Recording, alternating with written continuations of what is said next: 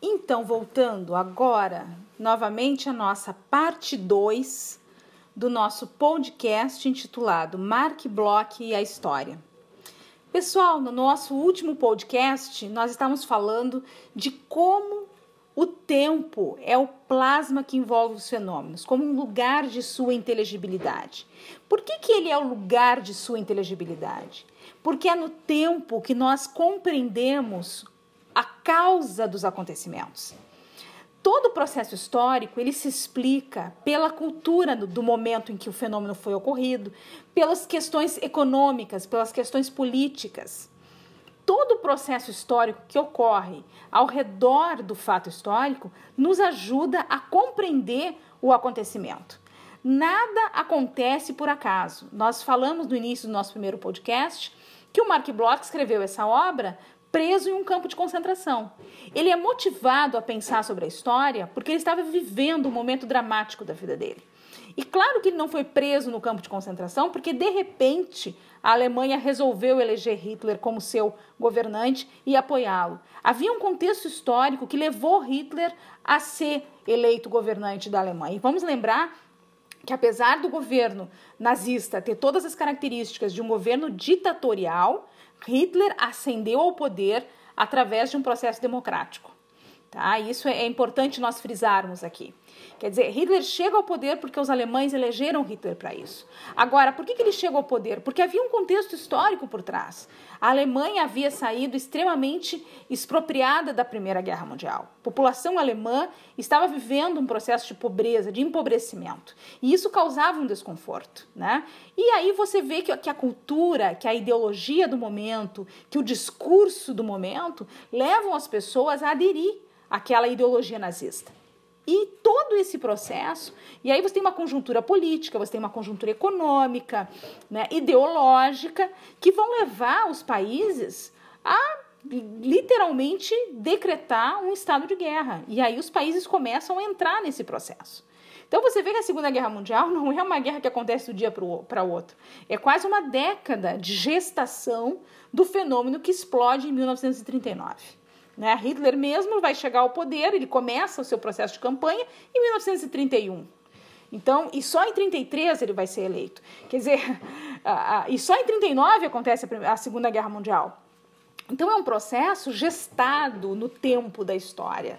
Né? É no tempo que nós entendemos os fatos históricos. É somente o, o contexto que pode nos auxiliar a compreender os acontecimentos. E aí nós temos uma questão, gente, que nós, para que a história se torne inteligível, a historiografia ela dividiu o tempo histórico em momentos, história antiga, história medieval, moderna, né, contemporânea. Mas uma questão é que o tempo ele não é, ele não está fragmentado. O tempo ele é contínuo. O mesmo tempo em que nasceram os nossos avós é o nosso tempo porque ele tem continuidade. E aí ideias do passado, elas continuam no presente. Elas se transformam, algumas se transformam e outras permanecem. Então a gente vai ver que no presente nós temos muitas coisas, muitos restos de passado ainda que permanecem. Hábitos culinários, hábitos familiares, maneiras de se pensar, não é? Que alguns historiadores chamam isso de arquétipos de pensamento, a gente vê algumas questões básicas, como a volta do nazismo, né, e volta de alguns movimentos chamados neonazistas. A gente vê a própria questão que o Brasil enfrenta há muitas décadas e combate, e precisamos combater, que é o racismo. Não é? O racismo é fruto de um contexto histórico do passado, um contexto uh, imperialista, né, de, de exploração da, da, da, da população africana. E esse processo histórico, né, que é, primeiramente é um processo colonialista e que se torna imperialista, porque afinal é, é a dominação de territórios e a exploração, né, através da, da, da escravatura de uh, pessoas, sujeitos humanos, né? E esse processo de escravização do sujeito humano ele vai, com, ele, ele vai se sustentar em cima de um discurso. Né? Existe um discurso de defesa da escravidão. Por que, que as pessoas aceitam a escravidão? Porque existia um discurso que pregava que aquelas pessoas escravizadas eram inferiores. Hoje nós sabemos que esse discurso é absurdo. No entanto, naquele momento ele tinha uma sustentação política, econômica, cultural e social. Hoje nós ainda temos racismo, só que esse racismo hoje não pode mais se sustentar nas mesmas bases. Mas a fundamentação ideológica desse racismo do presente é a mesma fundamentação ideológica do racismo no passado. A ideia de que existe um outro tipo de ser humano diferente.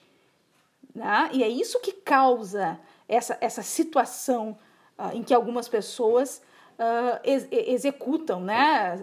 a, a diferenciação, o racismo, a agressão. Então, nós temos no presente uma, uma, um tipo de pensamento que promove ações, formas de se posicionar no mundo e que é fruto do passado. Claro que nós não temos no presente só heranças do passado negativas, né? Eu citei duas muito negativas, como o neonazismo, como o racismo. Nós temos muitas outras questões no presente, como a democracia, por exemplo. A democracia que nós temos hoje é uma democracia totalmente ressignificada e diferente da democracia dos gregos, né? A democracia pensada no mundo grego. No entanto, o conceito nasce no mundo grego. O conceito de democracia, o conceito de isonomia política, em que todos os sujeitos, cidadãos, dentro do espaço da polis, que é a cidade, terão os mesmos direitos né, frente ao poder político, esse é um, é um conceito que nasce lá na antiguidade e que permanece até os dias de hoje, que vai, vem sendo ressignificado, reconstruído. Né? Então nós temos que pensar que o tempo é contínuo, nós temos ligação temporal com ideias do mundo antigo, do mundo medieval, moderno e contemporâneo. Apesar de contínuo, como eu falei agora, as ideias são ressignificadas, porque o tempo está em mudança. A história é um processo que está em frequente mudança, ela não é estagnada, não é? Nem a história é estagnada, nem a compreensão da história, porque a compreensão da história também muda de acordo com os recursos que nós temos. Quanto mais recursos de acesso às fontes nós temos, quanto mais acesso aos documentos nós temos, mais capacidade de interpretar os fatos históricos. Agora, por que, que o tempo está em constante mudança, né? Porque os novos acontecimentos no presente, eles transformam as sociedades e contribuem para que nós mudemos a nossa forma de compreender o passado. Quer dizer, por exemplo, o processo de digitalização documental e, e, a acessibilidade que muitos arquivos vêm dando em relação a isso tem promovido pesquisas que vêm nos dando outras possibilidades de compreender né, o mundo que nós vivemos. Além disso, a própria ciência né, nos traz novas descobertas. A questão de uma semana foram descobertos novos exemplares de múmias, não é? No, no, no deserto, no Egito, e essas múmias, que são do terceiro reinado, vêm exatamente para trazer, porque elas foram localizadas numa região em que não se esperava encontrar múmias, e elas vêm para trazer novos dados sobre o mundo antigo. Então, quer dizer, mais de 3 mil anos depois, nós ainda estamos descobrindo o Egito Antigo. Né? O Egito Antigo não foi totalmente descoberto ainda. As fontes ainda estavam soterradas. Então, a ciência, através da arqueologia, vem nos dar possibilidades de conhecer ainda mais a antiguidade. Essa é a mudança no tempo. Quer dizer, muda a forma que eu compreendo o passado. O passado continua em constante mudança. Imagina que a gente sempre pensa que o passado está pronto, porque afinal ele já aconteceu. O passado aconteceu, mas o meu olhar sobre ele ainda está em construção, ele ainda está em mudança. Então, o tempo cronológico é aquele que pode ser contado, agrupado em dias, em semanas, em meses, em décadas. É o tempo registrado nos calendários. Mas esse não é o tempo vivido, não é o tempo sentido, não é? O tempo histórico, ele tem como agentes os grupos humanos, os quais eles vão provocar mudança social. Esse tempo histórico, ele é sempre transformado pelas ações humanas. O tempo histórico é o modo como cada grupo ou sociedade vivencia, percebe, organiza o tempo cronológico. É o modo de vida né, que vai variar de acordo com cada sociedade. Cada uma tem sua organização social, a sua organização econômica, tem seus membros, sua mentalidade, visão de mundo próprias, que vão ser criadas, desenvolvidas e modificadas ao longo de toda uma história. E isso é o tempo histórico. Se a gente perceber um pouquinho, vamos conversar lá com os nossos avós, como é que eles entendiam o tempo no período deles. Como é que nós vivemos o tempo hoje? O nosso tempo é um tempo acelerado, mas ele é acelerado por todo o processo que nós vivemos de muitas atividades. A, a, o processo de, de, de, entrada dos recursos tecnológicos, do computador, dos mobiles, né, os nossos celulares, tudo isso fez com que nós tivéssemos uma aceleração temporal. 24 horas equivalem a 50 horas, se nós compararmos da forma que os nossos avós viviam, avós, bisavós, tataravós. Né? Se a gente pensar as pessoas que viviam no campo, né? como é que é o sentimento da, do transcorrer do dia? Como é que é o sentimento do transcorrer do dia quem vive na cidade? O processo é diferente. Não estou dizendo que um é melhor que o outro. estou apenas apontando que eles são diferentes. Então, embora o tempo passe de forma igual para todo mundo, né? Nem todos vão passar de forma igual pelo tempo. A forma que nós vivenciamos o tempo é diferente.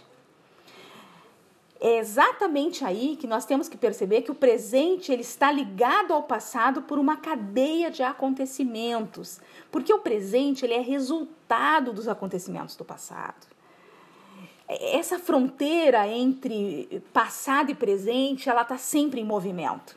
Porque o presente ele está ele tá repleto de restos do passado. Essa fronteira ela se move de acordo com a compreensão humana do passado.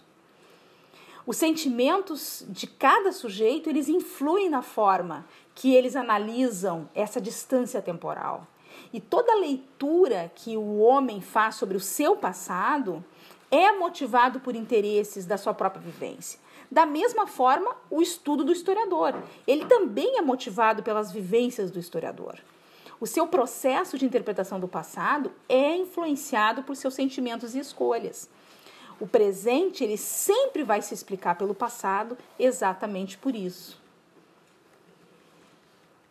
Bloch ainda diz: não deixa de ser menos verdade que face à imensa e confusa realidade, o historiador é necessariamente levado a nela recortar o ponto de aplicação particular de suas ferramentas. É como nós pensarmos, pessoal, nessa questão dos fatos históricos. Quando eu falo que eu vou estudar a Revolução Farroupilha, esse processo de recorte Revolução Farroupilha é criado pelo historiador. Os fatos históricos eles não vêm prontos. Quem constrói a narrativa do fato histórico é o historiador. São é o historiador junto da análise das fontes históricas que vão dar à história esse processo de recorte, de ilustração e principalmente de criação dos fatos. Nenhum fato histórico nasce fato histórico. Todos eles são construções da narrativa do historiador, da historiografia. Por quê? Porque a consequência desse processo de uso das ferramentas do historiador, que é a metodologia, que é a teoria, que são as análises documentais, sempre o historiador é obrigado a fazer escolhas. Claro que as escolhas do historiador, o bloco ainda vai chamar atenção, não são as mesmas do biólogo, não são as mesmas do médico, do engenheiro mas sempre é uma escolha própria de um historiador. Nós precisamos escolher. Ao escolher estudar a Revolução Farroupilha, nós optamos por não estudar outros fatos históricos, que muitas vezes são apagados pelo tempo. O passado ele é registrado pelo historiador. Sem o historiador, o passado se perde na memória. Essa é a base do ofício do historiador a tarefa da delimitação, da seleção do que se registra e do que não se registra. É o recorte histórico dos temas a serem estudados. Isso demonstra que existe uma diferença entre o passado, aquilo que nós vivemos no cotidiano, e a história enquanto acontecimento. Porque a história enquanto acontecimento é sempre produto da escrita do historiador, das suas escolhas, das suas seleções e do seu acesso às fontes. Já falamos na nossa outra aula que sem arquivos e sem documentos, o historiador não tem a sua fonte para escrever história. Então, se o passado, se a história se busca no passado as suas fontes para produto da sua escrita, sem as fontes não existe escrita da história. E aí o passado se perde na memória das pessoas. Em contrapartida a isso, né, nós temos que perceber que os acontecimentos eles estão dispersos no passado, nas memórias dos sujeitos, nas fontes e nas marcas deixadas pelo homem. O historiador é o sujeito que reúne essas fontes que estão dispersas, essas marcas que estão dispersas. Por isso, a sua escolha das fontes, a sua seleção é que vai dar suporte para a construção da sua narrativa. E por isso a narrativa do historiador é sempre fragmentada e parcial. O passado somente se torna história se o historiador estudar, registrar e interpretar. Fontes históricas não são história até que o historiador as analise. É necessário que o historiador analise. A história e os homens. Simplesmente as ações humanas no tempo elas não são história. Elas só se tornam história quando os historiadores estudam. Muito bem. Afinal, o que, que os historiadores estudam? Nós estudamos a mudança dos homens na duração do tempo. E aí o bloco vai nos chamar a atenção. Nós estudamos essa mudança das ações humanas na duração do tempo a partir de dois eixos. O primeiro eixo, as causas da mudança. O que que ocasionou o acontecimento? Por que, que a revolução surgiu? Quais são as insatisfações sociais que levaram aquela revolução a acontecer? E um outro eixo é analisar as consequências da mudança. As consequências são os acontecimentos que desenvolveram, que se desenvolveram em decorrência do fato histórico. Michel Vovel tem uma obra que em 1989 ele publicou em comemoração aos 200 anos da Revolução Francesa. E ele faz uma pergunta: Revolução Francesa, 200 anos depois? Afinal, o que aconteceu na França como causa e consequência da Revolução Francesa? Revolução Francesa tem inúmeras causas. Não é, não é apenas a insatisfação dos grupos sociais, burgueses, monarquia e, e, e, e vamos pensar o clero. Não é, não, são, não é apenas a insatisfação desses grupos que levam à derrubada da monarquia e à instauração de um novo modo de governo. Existem muitas outras causas. No entanto, o pós-Revolução Francesa vão deixar muitas marcas na sociedade francesa e muitas consequências. Cada ciência, ela possui a sua estética